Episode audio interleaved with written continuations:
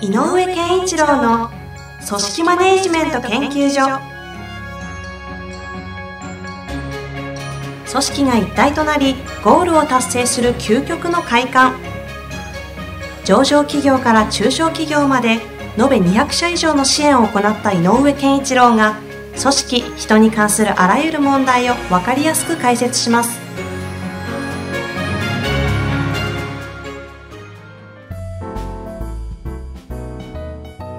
こんにちは。ナビゲーターの遠藤和樹です。井上健一郎の組織マネジメント研究所。井上さん本日もよろしくお願いいたします。よろしくお願いします。さあ今日のテーマなんですけれども、はい、まあ、テーマというか質問をいただいてますので、はいはい、読みたいと思います、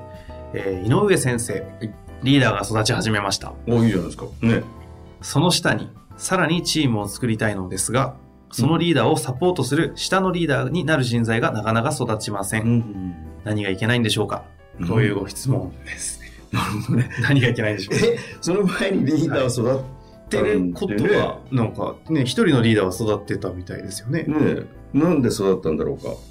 なんで育ったんですかね。なんで育ったんでしょうね。ちなみにリーダーが育つためには何をすると育つんですか？あのー、リーダーが育つって、うん、基本的には、えっと、まあ、組織が機能するときって、はい、やっぱりどこに向かうのっていうこと、うんうん、でそれをどうやって向かうのっていう、えーと、例えばねチームの編成誰が担当でとか、はい、どういうプロセス組み上げてとかっていうどういうふうどうやってそれ行くのっていうどこに向かうのどうやってそこそこに行くのっていうのとあとは、えーと、それができる人とかえーと、そのチームとしてのその人の動きとしての部分、うんうん。えー、複数の人間がいるというまあ、ある種の和であったりとか、うん、えー、相乗効果とか、はい、その人が複数いることによって生まれる力を引っ張り出す。でも大きく言うとこの3つがあると、組織、チームとしては機能する。なるほど。うん、でもやっぱりこう、それこそね、よく言う、あの、えー、チームスポーツでも、やっぱり名指導者というか監督ヘッドコー,、あのコーチっていうのがしっかりとした方向性を示して、うんそれに向かってどういくかっていうことはすごく重要で、でも最終的には実際に動いている選手の中にエース級の秀でた人とか、キャプテンの存在とか、うん、そういうのがないと機能しないでしょ。だから、そういう意味で言うと、リーダーが育ったということは、そのその3つのことが、のどこかが、えー、少しできるようになってきてるんじゃないかなと思うね。全部はまだ整ってなくてもね。育ち始めましたって言ってるぐらいですからね。そうそうそうでね、多分一番見てて感じるのは、えー、っと、まあ、変な言い方すると、佇まいなんだと思うのね。うん、例えば5人がいて、5人のチームがいて、そのリーダーが、こう遠くから見ても、まあ、ある程度の人が見ると、リーダー誰かなって思うと、あ、彼じゃないかな、彼女じゃないかなっていうのが、なんとなくわかるような佇まいになってくるっていう。うんでこれは何で生むかっていうと、それこそどこへ向かうかっていう課題設定をするっていう力とか、からプロセス組み上げるとかってすごくあのある種論理的ロジカルな世界っていうのも重要なんだけどやっぱりあのよく言うえこのその人間の中の関係性を、えーと、良くするためにメインメインとなって動けるか動いてるかどうか、うん、だからまあなんていうのかなあのその人が雰囲気を盛り上げることができたりそれから一人一人の個性を引っ張り出したりとか、うんうん、そういうことを、要するにこう人間、ヒューマンスキルみたいなものをこう引き出したり、えー、ポテンシャルを上げていくとか、はい、そういうことをできる人が、多分周りも雰囲気としてこの人がそうしてくれるよっていう雰囲気を感じるので、うん、みんなが集まってもなんとなくこのこの人もしかしたらリーダーじゃないのっていう感覚が見えてくるんだと思うんだよね。だから、えっ、ー、と、会社としては方向性とかプロセスどう組むかとかっていうのはリーダー一人に背負わせなくても、えーと、経営者も含めて参加すればなんとかなるかもしれないけど、うんうん、そのその例えば小さなチームを3とか5とか3人5人のチームを束ねるなんていうのか人間的魅力というか、うんうん、っていうのは備わらないとやっぱ無理だよね。で人間的魅力ってなんかこうすごく対、えーと、資質という問題ではなくてあ違うんですね、うん、違う違う違うえっ、ー、と押し付けない出しゃばらないっていうこともあるけどベースはえっ、と、いかに、なんていうのかな、共感性を持って、そのチームの中で全メンバーと接してるかだよね。ベースは。共感性。うん。その、共感性っていうと、ああ、わかるよっていうようなものに感じちゃいますけど、そういうことうん、そうでいいと思う。うん、その多分、えっ、ー、と、えっ、ー、と、他メンバーから見たときには、この人は分かってくれるっていうことが重要なんだああ、なるほど。うん。だから、えっ、ー、と、例えば5人いて、B さんは、えっ、と、素晴らしいし、あれだけど、まあ、B さん同僚で、同僚だよなっていう感覚と、A さんはリーダーだよなって感覚って何が違うかっていうと、B さんには自分はこういう理解度だろうと、っていうか、B さんは私のことをこういうふうに受け止めてるだろうとか、はい、で、B さんのことは私はこの程度だなっていう、うん、なんかそこの深さとかあんまりなくて、リーダーだったら分かってもらえてると思えば、リーダーとして、えっ、ー、と、認めるというのかな。うん、結果機能する。こちらがね、あの、多分僕があるリーダーに、あこの人はあのリーダーという役職ついたけど確かによく分かってくれてるよまずということだと思うので、うんうん、あのリーダーの最大の基盤が、はい、基盤の仕事はメンバーのを理解するということだから、えー、そこを気づいてあげなければなかなか育たないんだろうな。うん。大きく言うと先ほどおっしゃってたのはちょっと繰り返しになってしまうんですけど、うん、復習としてリーダーの大事な3つの要素っていうのが、方向性。そう、方向性とか目的とかね、はい、目標とかっていう。どこに行くかと。それをどう、どうやってそこに向かうか。プロセス。それともう一個は、そこにおけるチームって人が動くので、その人が、えっ、ー、と、単純に動くんじゃなくて、できれば、より、えー、レベルの高い成果に向かうためのエネルギーを持って、意欲を持って、前向きに動き、動いてるチームを作るっていう、ね。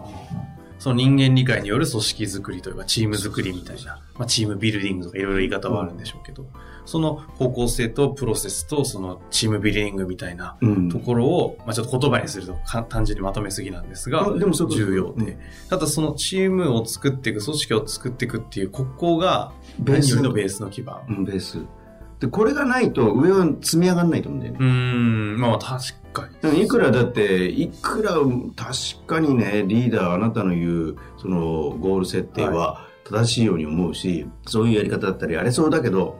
やりたいと思いませんみたいなね。確かに。あなたにはそもそもついてきたくありませんとかね、うんうんうん。で、あの人あの人と僕一緒にやりたくないですからとか、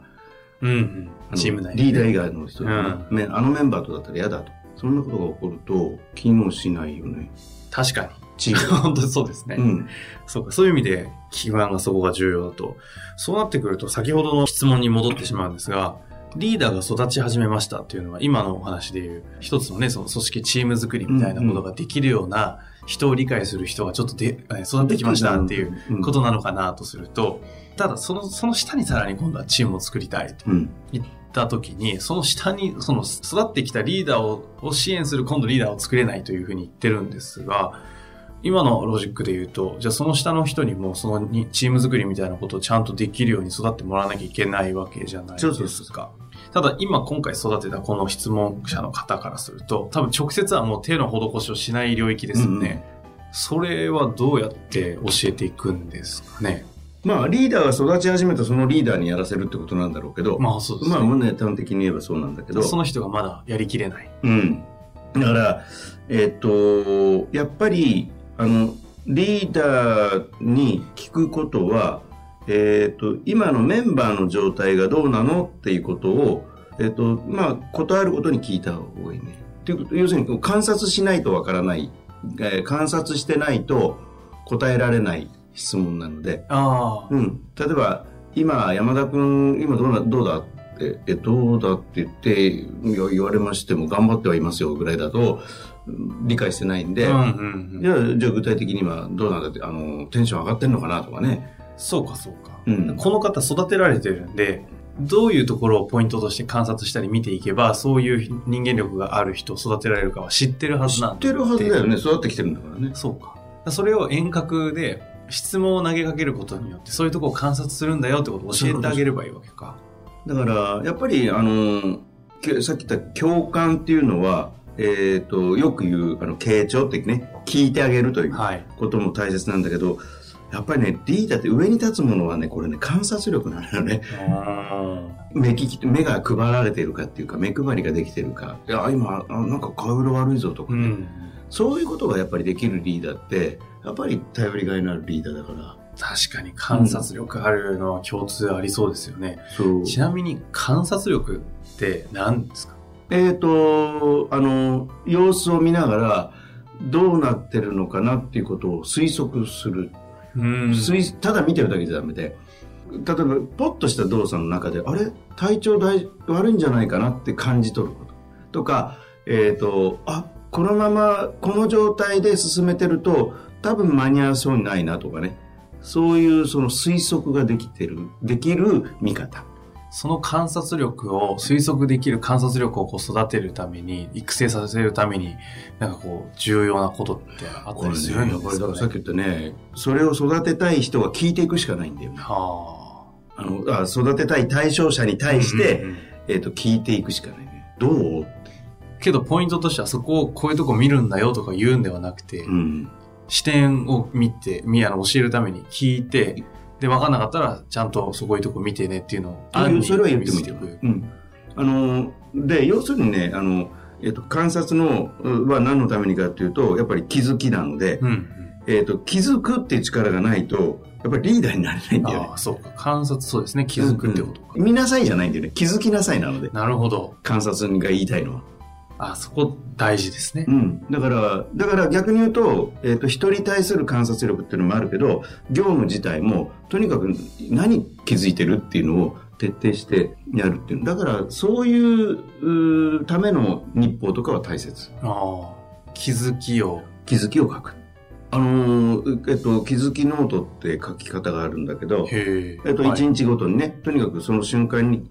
例えば今遠藤さんと僕が話していることを、遠藤さんと僕のこうこういうねスケジュールの中にこう書いてあって時間何時から何時まで遠藤さんとこういう話をしますって言った時に、そのページに話してて気づいたことを書いちゃう。ああ。書いてくる。実際そんなことされたりもするんですか？あの、だから。本当だ、すごいですね。こういうのは、こっちの。今、井上さんのあの手帳の中を見て。僕のは大体スケジュールはこの月単位の、でやって、はい、えっ、ー、と、今みたいな全然気づかないもの時もあるけども、はい、こうやってガンガンガンガン書いてはあ、なるほど。左ページに日程が1週間分バーッとあって、右側に空白がある。よくあるスケジュール帳ですけどね。はい、これを、その、本当ですね。気づきだらけじゃないですか。そう、だからこういうふうに書いて、うん、こうやって。あの、こうやってて分かんないですよね、聞いてる人はね。だから27日の時にこんなこと感じたって書いておく。うんで、これ、これ別に後で振り返るんだけど、振り返らなくても、これをやることが、まあ、気づきの顕在化させるだけでだいぶ訓練になりそうですね。で、これね、あの、すごく忠実にね、もう2年間続けてやってくれてるあるリーダーがいるんですけど、ほうほうほういや、あれでしょ、偉くなってきてますよ。そうですか。あの気づきノートで出世をする方法みたいな。出世というかね、はい、あの出世というか、こう、やっぱりこう、観点が変わってきてるというか、うんうん、偉いなと思います。続けることすごいよね。2年もですもんね。うん。もっとなのかもわかんないな。うん。なるほどです、ね、まあだから、やっぱりこう、見なさい、観察しなさい、それで気づきなさいっていうこの流れなので、これは問いかけないとなかなかそうしなさいって言ってもできないから、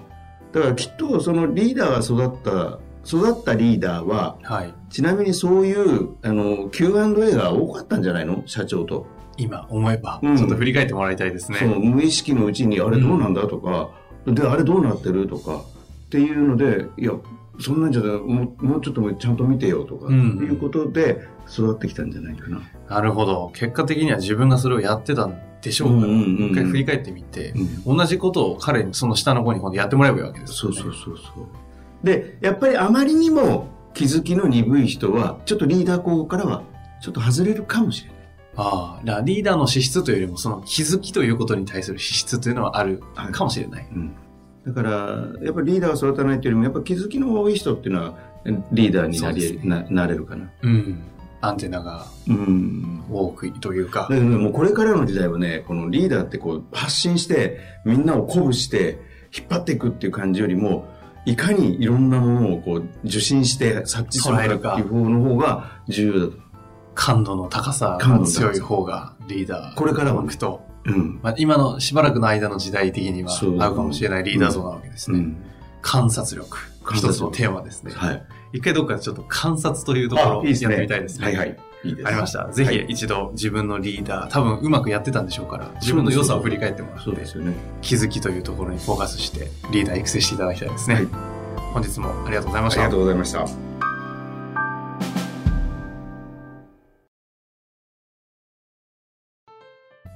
遠藤和樹です。本日の番組はいかがでしたか？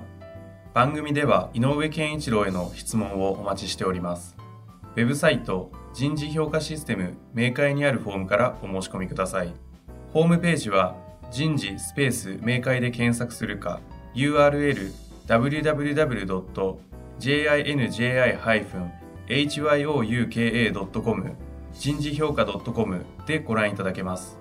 それではまた次回お会いしましょう。